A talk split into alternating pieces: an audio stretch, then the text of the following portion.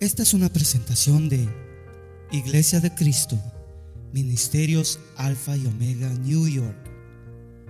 Si desea más información de este ministerio, como lugar, horario de actividades, visite nuestro sitio de internet.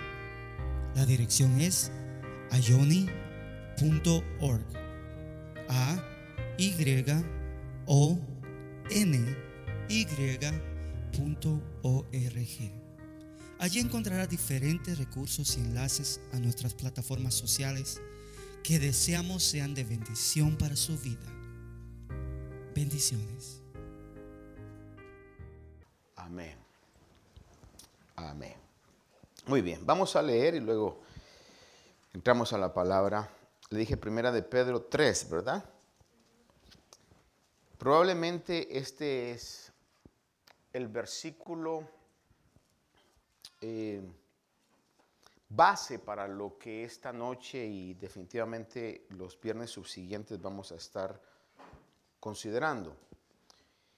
Quiero que leamos primera de Pedro 3.15 y luego vamos a buscar Judas 1.3. Primera de Pedro 3.15 dice, sino santificad a Cristo como Señor en vuestros corazones Estad siempre preparados para dar respuesta en todo o a todo el que os pida razón de la esperanza que tenéis. Pero hacedlo con mansedumbre y respeto. Y Judas capítulo 1 y verso 3, si usted lo busca, Judas está antes de Apocalipsis, es el en su único capítulo, ¿verdad? Es decir, que podríamos decir simplemente Judas 3, que es el único. Dice así, amados, por el gran empeño que tenía en escribiros acerca de nuestra común salvación, he sentido la necesidad de escribiros exhortándoos a contender ardientemente por la fe que de una vez y para siempre fue entregada a los santos. Amén. Puede sentarse, amados hermanos. Esta noche quiero que consideremos estos dos versículos como una base a algo que es sumamente importante comprender para todos los cristianos. Y aunque la palabra suena así como un poco complicada, sin embargo es una acción, es algo que tenemos que hacer constantemente y lo hemos practicado constantemente o lo debemos practicar constantemente porque es parte de nuestra vida cristiana. Y me refiero a la palabra apologética o a la palabra apología. En inglés se llama apologetic or apology. No necesariamente cuando digo inglés apology es como a disculpa, sino que en la raíz griega de esa palabra, que usted sabe de que tanto el español como el inglés, muchas de sus palabras vienen del griego. Y esta palabra eh, básicamente significa defender o hacer defensa o dar defensa. Si alguien, por ejemplo, dijera, él o ella es una apologista, simplemente está diciendo es un defensor o es una defensora. Ahora, la apología es necesaria en nuestra vida cristiana por varias razones. Voy a enumerar cuatro razones que creo que son muy actuales, muy contemporáneas hoy en día. La primera es, es necesaria la apología o la defensa de nuestra fe o del Evangelio. Punto número uno, porque hay una ignorancia bíblica como nunca antes, a lo menos del tiempo de donde yo he sido cristiano.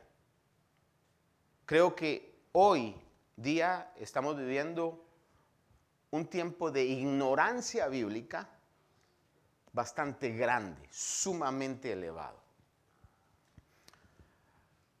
Por decirle algo, usted le pregunta a alguna persona, y aún a cristianos, que le digan los diez mandamientos, y muchos quizás no lo saben. Atribuyen frases a la Biblia que no están en la Biblia, atribuyen nombres de libros de la Biblia que no existen en la Biblia. hay un sinfín de cosas, hermano, especialmente ahora que todos tenemos accesos a publicar nuestros puntos de vista. A veces cuando uno lee en las redes sociales, se da cuenta de que florece la ignorancia bíblica.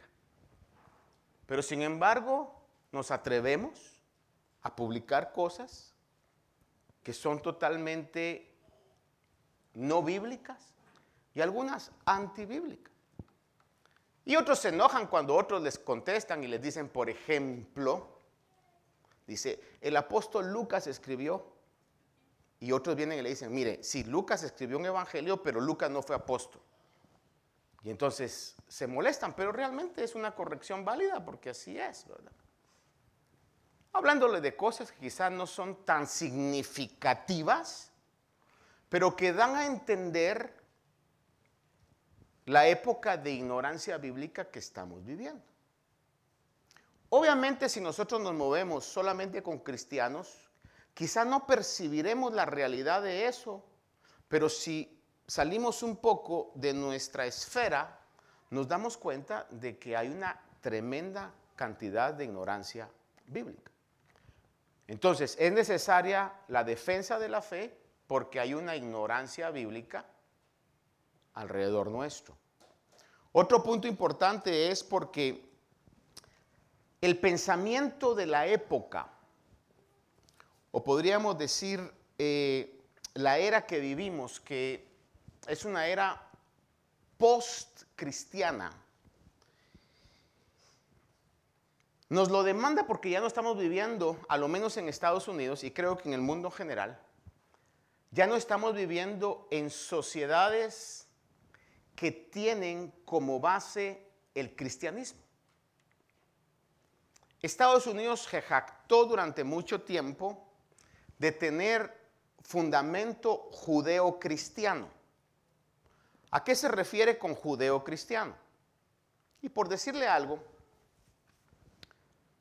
décadas atrás, creo que ya son décadas atrás, en las oficinas de gobierno o en las escuelas, en las cortes, era muy común que estuvieran los diez mandamientos.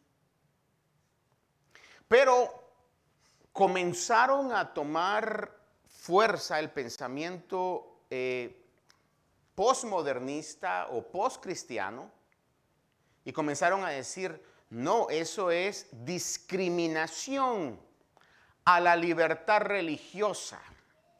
Entonces, si van a poner eso, también tienen que poner eh, eh, frases del Corán, del islamismo, o por ejemplo frases de Buda. entonces lo que mejor hicieron es eliminarlo. Y usted sabe, algo curioso, desde que sacaron los diez mandamientos de las escuelas, comenzaron ahora con las situaciones de violencia que son una realidad en todos los Estados Unidos. Estaba oyendo que en el sector de Huntington el, el ¿cómo le llaman aquí? The board, ah, eh, los directivos de la escuela, aprobaron esta semana que hayan guardias armados afuera de todas las escuelas de Huntington para prevención de los tiroteos que ya no nos sorprenden. ¿O acaso ustedes sorprende? Por ejemplo, creo que el último acaba de pasar en California. Es decir, ya no nos sorprende oír de un tiroteo. Es más, va a parecer esto como algo eh, insensible, pero a veces uno dice, vaya que no mataron tantos. ¿Se recuerda que uno de los más grandes fue cuando un individuo se subió en un hotel de Las Vegas y creo que mató como a 500 personas o hirió como a 500, no sé cuántos los mató?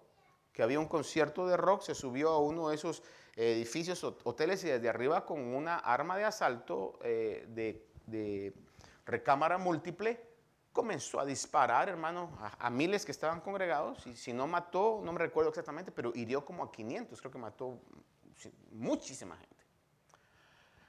Entonces, ya no nos sorprende tanto, al contrario, quizá uno puede decir, vaya que no fueron tantos, fueron solo 10. Sin embargo, es una tragedia, hermano.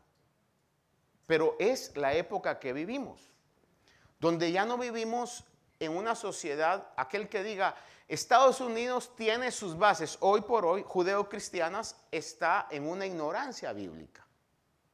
Hoy realmente este país ya está entrando a muchos, como países europeos, a una sociedad que yo le decía el otro día, una estadística que me asombró mucho, el 40% de Estados Unidos se considera atea. 40% es realmente algo bastante grande. Entonces necesitamos la apologética o la apología, saber defender la fe por la ignorancia que se vive de la Biblia y por la forma de pensamiento que ya no es un pensamiento cristiano, sino que es un pensamiento post-cristiano. En un momento esta sociedad fue fundada sobre esos principios, ya no más.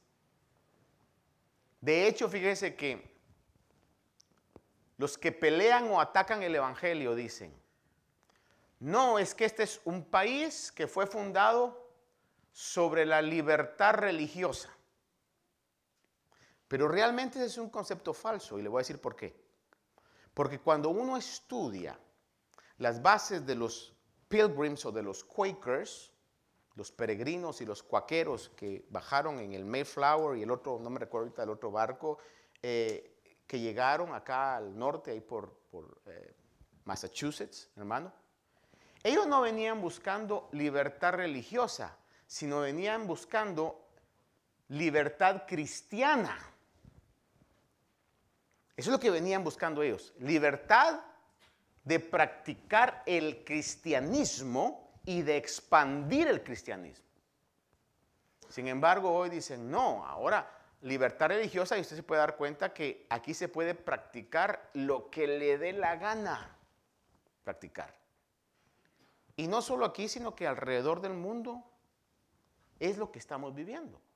Pero le menciono a Estados Unidos, uno, porque ha sido como un faro de bendición, o fue un faro de bendición para todo el mundo, como en su tiempo lo fue Inglaterra. Y de la misma manera, uh, le menciono eso porque estamos viviendo en Estados Unidos. En una sociedad que la estadística dice que el 40% e, es atea. Los demás no crea que el, el 40 es atea y el 60 cristiano. No, lo demás está dividido en diferentes formas de pensamiento. Entonces, número uno, es necesaria la apología porque hay una ignorancia grande bíblica. Número dos, porque estamos viendo una época post-cristiana. Punto número tres, porque hay oposición abierta al cristianismo. Quizá no como lo viven otros países o lo han vivido otros países o lo han vivido en otra época otros hermanos en otros países, pero cada vez va a haber más oposición al cristianismo. Estaba oyendo una bueno, más que opinión, un dato que realmente me, dio un escalofrío. Y es que en algunos lugares las leyes de protección al niño consideran, oiga esto, que el llevar a sus hijos constantemente a la iglesia puede ser considerado como un abuso infantil. Mire qué sociedad la que estamos viviendo. Eso, hermano, es para que nos despierte la realidad que estamos viviendo. No sé si necesito yo decir esto, pero el Señor me motivaba días atrás a hablar acerca de no ser ciegos espirituales. No sé si usted se recuerda de eso. Luego después el Señor me motivaba a hablarle acerca de la importancia de tener la Biblia como la palabra de Dios, viva, eficaz, eterna, eh, que no es un libro religioso nada más, sino que es la palabra del Dios vivo que va a tener su fiel cumplimiento. Y quizás el verso que más sirve de base a eso es que Jesús mismo lo citó, el pasaje que se encuentra en los salmos, el cielo y la tierra pasarán, pero la palabra de Dios no pasará.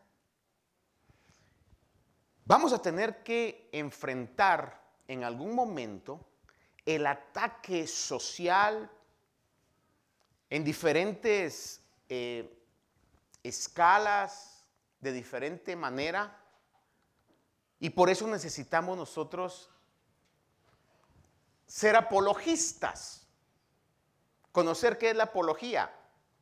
En un lenguaje sentido, sencillo, perdón, necesitamos comprometernos, o si no comprometernos, entender que parte de nuestra vida cristiana es defender la fe. Amén. Y punto número cuatro es porque la creciente presencia de religiones que se oponen al cristianismo bíblico cada vez va a ser mayor. Cada vez van a atacar más a quienes profesemos el cristianismo bíblico. Y quizás usted dirá, pastor, ¿a qué se refiere con cristianismo bíblico? Si usted busca en un diccionario estadísticas de países, y puede buscar la estadística del país donde usted nació. Pues los que nacieron aquí van a buscar a Estados Unidos, ¿verdad? Los que no nacimos aquí buscará el país donde usted nació. Y busca ese país y ve religión, va a ver que algunos de nuestros países, por ejemplo los que son desde México para allá, quizá va a decir religión cristiana. Dice, el 85-90% profesan la fe cristiana. Y usted dice, eso no es cierto. Usted dice, la mayoría son católicos. Porque usted y yo quizás sabemos que el catolicismo, aunque socialmente es considerado cristianismo, pero no es un cristianismo bíblico. ¿Por qué razón? Porque ponen la opinión, o en este caso, la palabra del Papa y los cánones bíblicos que son ah, leyes o reglamentos que ellos han creado al mismo nivel de autoridad de la palabra de Dios. Lo que el Papa dice es sagrado, lo que el Papa dice es infalible. En lo que el canon ha establecido, eso es de igual autoridad que la palabra de Dios. Sin embargo, aunque socialmente se considere como cristianismo, no es un cristianismo bíblico. Por ejemplo, los mormones se consideran también cristianos. Pero fíjese que, por decirle algo, una de las cosas que los mormones creen es que Jesús era hermano del diablo y que realmente no tiene el concepto de divinidad como la palabra lo revela. Entonces, cuando se habla de cristianismo, por eso me refiero a cristianismo bíblico, son aquellas personas que tienen la Biblia como la autoridad y su regla de fe y de conducta. Por eso yo le he estado mencionando mucho que la Biblia sea nuestra regla de fe, es decir, de lo que creemos y de conducta de cómo debemos conducirnos. Ese tipo de cristiano bíblico no tiene opción si nos necesita o necesitamos poder estar preparados para defender nuestra fe. Entonces, si la palabra apología quiere decir defensa, entonces la apologética o la apología cristiana es poder defender la fe cristiana. Y por eso leíamos estos dos versículos, primero de ellos en 1 de Pedro 3:15, que lo vamos a leer nuevamente. Yo se lo leo, dice, sino santificad a Cristo como Señor en vuestros corazones. Estad siempre, vea esa frase, es sumamente importante, porque nos está instruyendo, yo diría quizás un poco más, nos está demandando estar preparados. Y yo le pregunto, por favor, contésteme, ¿cuándo? Según lo que el verso está diciendo es, ¿en qué tiempo tenemos que estar preparados? Dice, estar preparados siempre para dar respuesta a todo el que os pida razón de la esperanza que tenéis. Estar preparados siempre para todo el que les pida o nos pida razón de la esperanza que tenemos. Y si pudiéramos proyectarnos a la esperanza que tenemos, hermano. Mire, la esperanza de los cristianos o la esperanza que debe de predicarse detrás de un púlpito no es la esperanza de que este año va a ser su año de bendición y va a tener la casa de sus sueños. No es la esperanza de proyectese, véalo, declárelo. Esa es mentira. No es la esperanza de que el año 2023 usted no se va a enfermar para nada. No, hermano. La esperanza de nuestras vidas se encuentra en la palabra de Dios. Es una esperanza de que Dios nunca nos va a dejar. De que la buena obra que Él comenzó, dice la Biblia, la va a terminar. Es una esperanza de cosas mejores que estas. Es una esperanza que si usted y yo hemos perdido nuestra vida, humanamente hablando, por causa del Evangelio, la Biblia dice que la salvará. Es una esperanza de salvación eterna. Es una esperanza donde aguardamos que si llegara la muerte, Pablo dice, es mejor estar con Cristo, ausente del cuerpo y presente con el Señor. Es una esperanza de que si el Señor viene cuando nosotros todavía estemos vivos, vamos a ser transformados en ese milagroso evento que se llama el arrebatamiento, o algunos le llaman el rapto. Vamos a encontrarnos con el Señor en el aire y mientras en la tierra esté pasando tribulación, nosotros vamos a estar celebrando las bodas del Cordero. Es una esperanza de cosas espirituales mejores y reales. Dice que estemos preparados para dar respuesta en todo tiempo. Ahora, en Judas también leímos donde dice que sintió la necesidad de escribirnos exhortándonos a contender ardientemente por la fe que una vez y para siempre fue entregada a los santos. Y eso es muy importante que yo lo recalque, hermano. Espero que no cause problema a, alguna mentalidad, pero si lo es así, pues debo decirle mi opinión bíblica. La revelación de Dios ya fue dada, está aquí. Yo no creo en que Dios me reveló. Si estoy consciente y bíblicamente se puede probar que Dios ilumina. Y cuando en la palabra de Dios encontramos de que hay revelación, es sobre cosas que han estado establecidas ya sobre el fundamento de los apóstoles y profetas que el Señor ha dejado escrito en la palabra de Dios.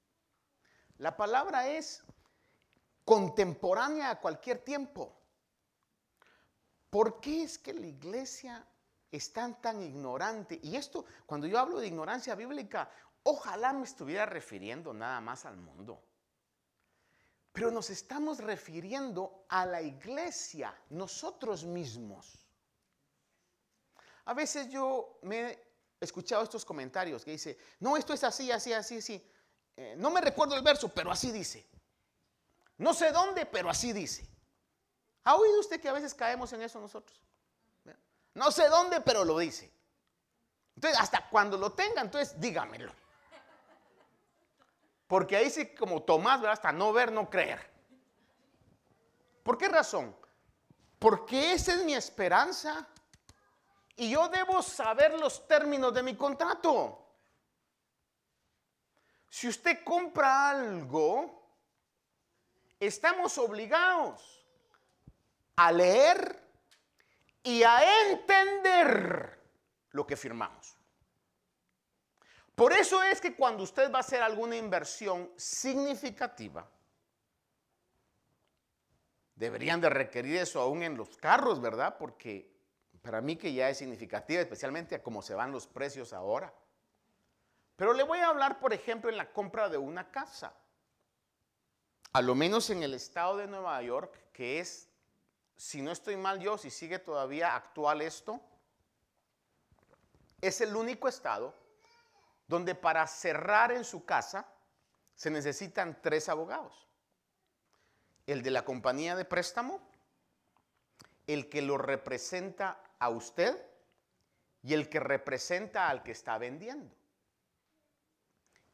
En ningún otro estado se necesitan tantos abogados. Es más, nosotros pudimos adquirir una casa cuando estábamos en California y creo que ni uno había, ¿verdad? Era el cliente y la compañía de escro. Y de acuerdo al cobro de los abogados hoy día por un cierre que está entre los 1.800 a 2.000 dólares, estamos hablando de 2, 4, 6, casi 6.000 dólares más que usted no tendría que pagar, pero los tiene que pagar porque tiene la bendición de estar en Nueva York. Pero ¿por qué se necesita un abogado a lo menos que lo represente a usted? o represente el individuo. Porque usted va a afirmar y se supone que al usted afirmar algo, ha leído, pero no solamente ha leído, ha entendido lo que está afirmando. Y los cristianos a veces nos damos el lujo de llevar el rótulo que somos cristianos sin entender los beneficios y las responsabilidades que tenemos como cristianos. No sé si me estoy dando a entender esta, esta noche. Pero lo que quiero dejar en usted, a lo menos, es la introducción de que el término de que usted y yo debemos ser apologistas, no diga, ah, eso está nada más para aquellos que se han graduado de Harvard, de Cambridge, de Oxford, ¿verdad? Y de cualquier otra universidad de renombre en filosofía y ciencias. No, es para todos nosotros en nuestro círculo donde nos movemos. Posiblemente usted y yo nunca vamos a tener que defender la fe detrás de un podium de una escuela o una universidad, pero sí la va a tener que defender quizás en su trabajo, en una reunión familiar, en el vecindario o en las redes sociales. Ahora, ¿cómo la Biblia dice que nosotros tenemos que defender nuestra fe? Cuando leemos en Pedro, y si leemos toda la carta a Pedro, es muy importante que veamos que Pedro le está hablando a personas que estaban expatriadas. y como expatriadas carecían de muchos derechos y hasta cierto punto estaban siendo explotadas o en algún caso hasta abusadas eh, laboralmente. Quizá no le pagaban lo mismo a, los, a otras personas. Y yo creo que en eso nos identificamos nosotros, ¿verdad? Porque no quiero yo sonar a, ¿cuál será la palabra aquí? Como alguien que está resentido, pero yo le pregunto, ¿le pagarán lo mismo a, a un trabajador con pelito negro, ojos cafés, no muy alto y tez morena, que alguien con pelo claro, claro, ojos claros, perfecto inglés sin acento? Mm. Sabemos que estamos en esa desventaja, ¿no? ¿Verdad? Es la realidad. Entonces, yo le diría, podemos identificarnos. Y a veces dice, ay, no, es que eh, hay discriminación, hay racismo. Todo el tiempo ha habido eso. Y si nosotros creemos que hoy vivimos un tiempo difícil, yo quisiera que usted se trasladara mentalmente al tiempo donde Pedro le está escribiendo a esta gente que habían huido, habían sido expatriados porque estaban siendo perseguidos. Eran refugiados muchos de ellos. Y a ellos les está hablando Pedro y en uno de sus pasajes le dice, este sufrimiento leve y pasajero traerá un tremendo peso de gloria. La esperanza eterna, le está diciendo Pedro. Entonces no eran personas que estuvieran en una posición privilegiada. Sin embargo, el hecho de que no estuvieran en esa posición privilegiada no les quitaba la responsabilidad de que tenían que defender la fe. Todos nosotros, no importando la posición en que estemos, tenemos la responsabilidad de defender nuestra fe. Y dice el pasaje de que demos respuesta a todo el que nos pida razón y añade, dice, pero hazlo con mansedumbre y respeto. No sé si usted ha encontrado personas que comparten el Evangelio, pero más que compartir las buenas noticias, lo que hacen es mandar gente al infierno a granel. Joder, el diablo, se van a ir al infierno, pecadores, hipócritas. Y a veces nosotros somos más pecadores y más hipócritas que ellos, pero como es fácil hablar, como alguien dijo allá, la lengua no tiene hueso. Y en términos bíblicos, ¿quién puede dominar su lengua? Dice Santiago. Entonces es muy fácil mandar a la gente al infierno y decirles, hermano, camada de víboras. No tenemos, pero ni la más mínima comparación con Juan el Bautista, pero nos creemos que somos, hermano, los profetas más grandes, ¿verdad?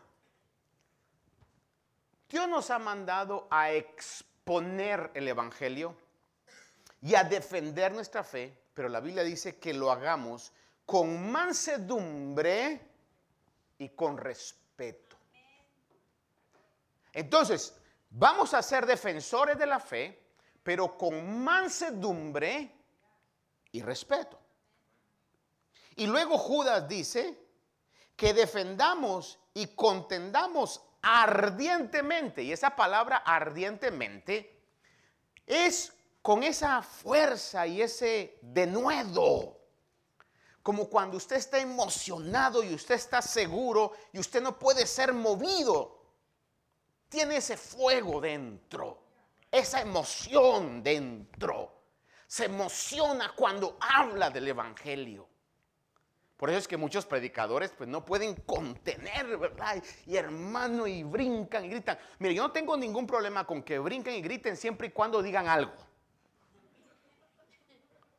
Porque hay gente que no dice nada, pero sustituye la carencia de contenido por grito. Y gloria a Dios, aleluya, bendito. ¿Y qué dijo? yo no oí nada, solo oí que decía, gloria a Dios, aleluya, bendito. Y estuvo lindo el mensaje. Pero ¿qué dijo? Nada.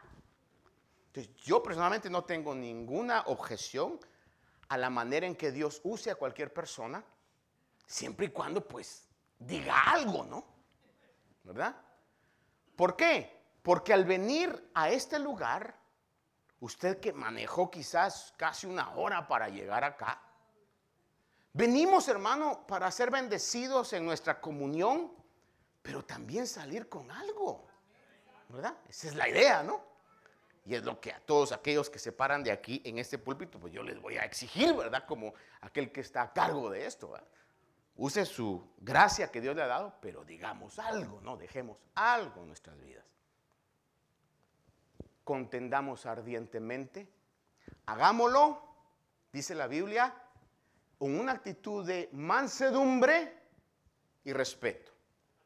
Entonces, para ser muy didáctico hoy, yo quiero que usted repita conmigo y diga, Debo defender ardientemente mi fe. A ver, dígalo, por favor. A ver, digámoslo en inglés.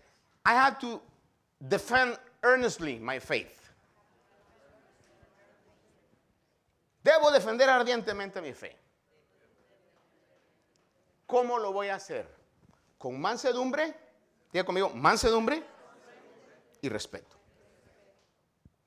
Y eso debe caracterizarnos a nosotros.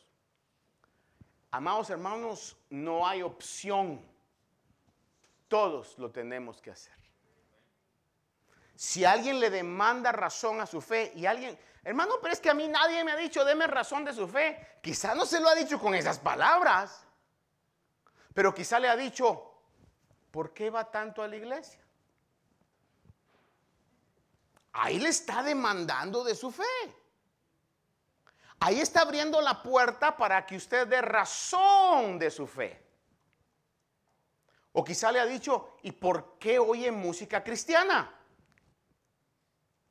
O quizás otra objeción es, ¿y por qué le ofenden a usted los chistes que cuentan los otros? Es decir, hay muchas maneras en que el mundo en general nos está dando la apertura, la pauta para que nosotros le demos razón de nuestra fe. Y ahí es donde entramos en esa necesidad. ¿Por qué? Porque es nuestra responsabilidad y también porque no sabemos si esa persona Dios la ha puesto en nuestro camino para que a través de nosotros, vasos rajados y de barro, pueda llegar la salvación a esa persona. No hay excusa para que un cristiano sea completamente incapaz de defender su fe. Todo cristiano debe poder tener una presentación o dar una presentación razonable de su fe en Cristo. Oiga esa palabra, una presentación razonable de su fe en Cristo. Por eso yo le decía que la palabra de Dios tiene todos los elementos históricos, científicos, arqueológicos, proféticos, para que usted pueda decir, esto no es un libro cualquiera, es la palabra de Dios. Y he puesto mi fe en algo que ha demostrado ser exacto, veraz y seguro. Para los que atacan la fe, creen que los cristianos estamos aquí por ignorantes. Y yo realmente no voy a pelearme con la palabra de Dios cuando en Corintios dice que lo vi, lo menospreciado del mundo, escogió Dios lo que no era para avergonzar a los sabios. Pero déjeme, como decía Pablo, el gloriarse no es bueno. Pero a veces gente que ataca, dice que los cristianos son ignorantes, y yo me comparo con ellos, digo, ¿cómo este ignorante se atreve a decir esto? Si yo al verlo este sí es ignorante. Pero sin embargo, generalmente a veces dice, ah, están ahí porque son ignorantes. No, hermano, estamos aquí, punto número uno, porque Dios tuvo misericordia de nosotros. Ese es el punto. Pero en medio de todo eso dice la palabra que tenemos la mente de Cristo. Entonces dígame usted, ¿cómo vamos a ser ignorantes? Si tenemos la mente de Cristo se hizo sabiduría de Dios para nosotros. Entonces, cuando hablamos de una fe, dar una defensa razonable, es que nosotros con mansedumbre y con respeto vamos a poder dar el lugar de nuestra fe y elevar la fe cristiana por sobre todo argumento que se levanta en contra del conocimiento de Cristo.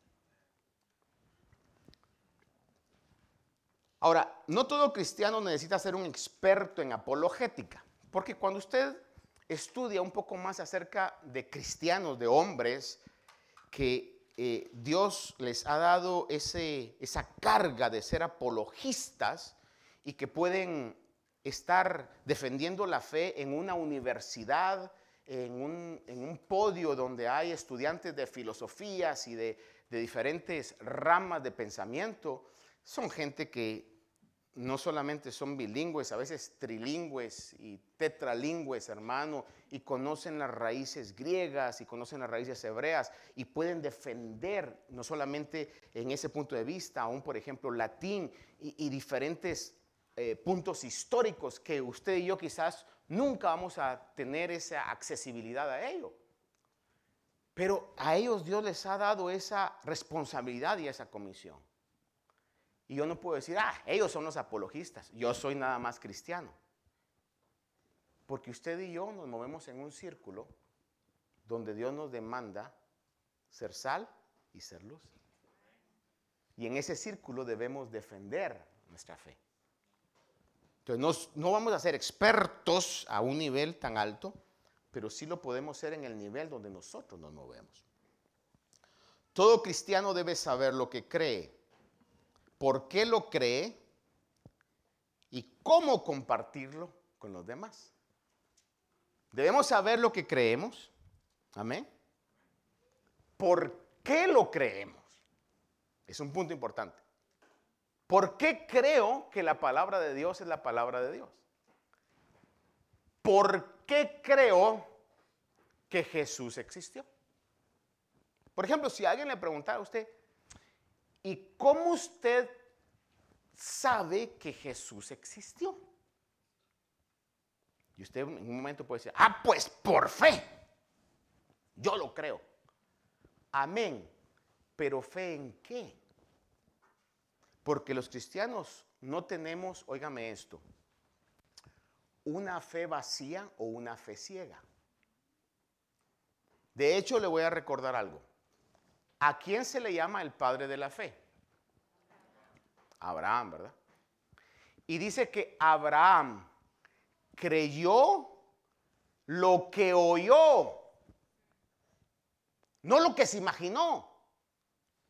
Hubo algo en lo que él puso su fe.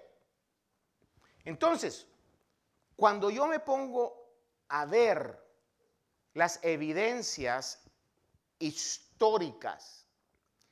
La evidencia, como decía tiempo atrás, de hombres y mujeres que estuvieron dispuestos a morir por la fe que Jesús predicó.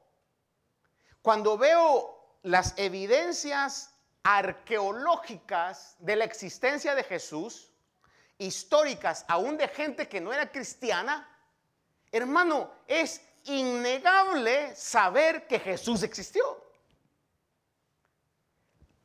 la, historia lo ha demostrado y yo pongo mi fe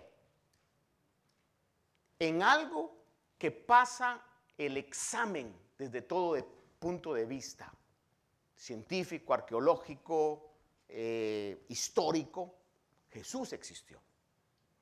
Y algunos entonces dicen, oh sí, sí existió, pero ah, no era lo que él dice que era. Y allí es donde nosotros nos ponemos a pensar, es, decimos, ¿cómo es posible entonces que cientos y miles de gentes estuvieron dispuestos a dar su vida por el mensaje de un inventor? Tuvo que haber habido una evidencia real, innegable en esas personas para que estuvieran dispuestas a dar su vida. Por eso la Biblia dice que cuando Él resucitó, se presentó y dio pruebas, usa la palabra indubitables. ¿Qué es esa palabra indubitables? Beyond the shadow of a doubt. no les quedó la más mínima duda de que era Él y que había resucitado. Entonces estuvieron dispuestos a dar su vida. Fíjese que cuando el Señor llamó al apóstol Pablo, que fue el apóstol, aparte de los doce que fue llamado, le dio una experiencia única. Se le aparece, lo deja ciego por la experiencia, luego le manda a un cristiano a que orara por él, le dice a Pablo, van a venir a orar por ti. O sea, y ora por él y puede ver Pablo otra vez. Hermano, Pablo tuvo que estar 100% convencido de la realidad de Jesús para poder dejar todo lo que había alcanzado humanamente y hacerse uno del grupo que él perseguía. Entonces, nosotros hemos puesto nuestra esperanza en algo que es una realidad innegable. Que el mundo no lo quiera ver es porque la misma Biblia dice que el príncipe de este mundo los tiene enseguecidos. Y con todo el respeto que me merecen las personas que han perdido la visión totalmente,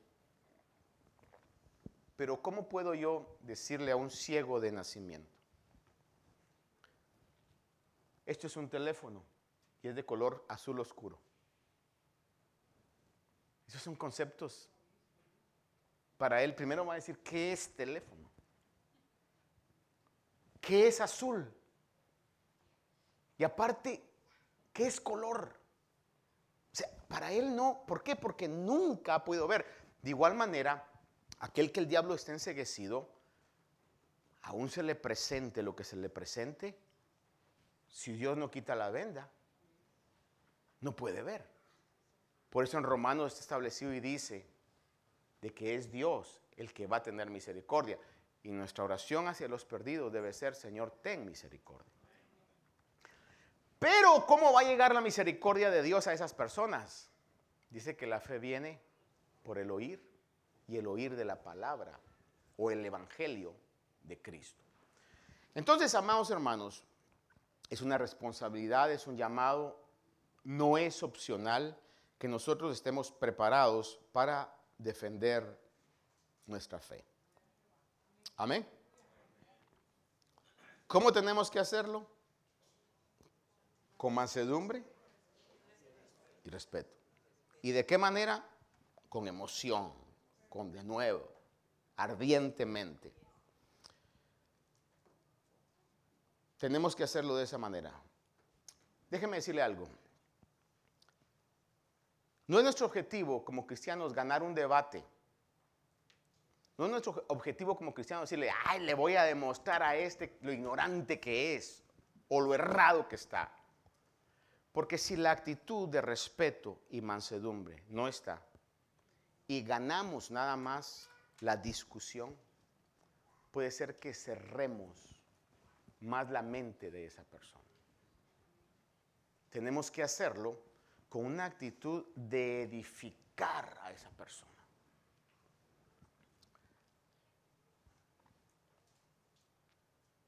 Definitivamente, solamente quería introducir este concepto para que en los subsiguientes viernes podamos tocar algunas cosas que se están dando alrededor nuestro y usted y yo podamos tener una actitud de decir, sí, yo necesito ser preparado. Esperamos que esta meditación haya bendecido su vida. Si desea más información de este ministerio, como lugar, horario de actividades, visite nuestro sitio de internet.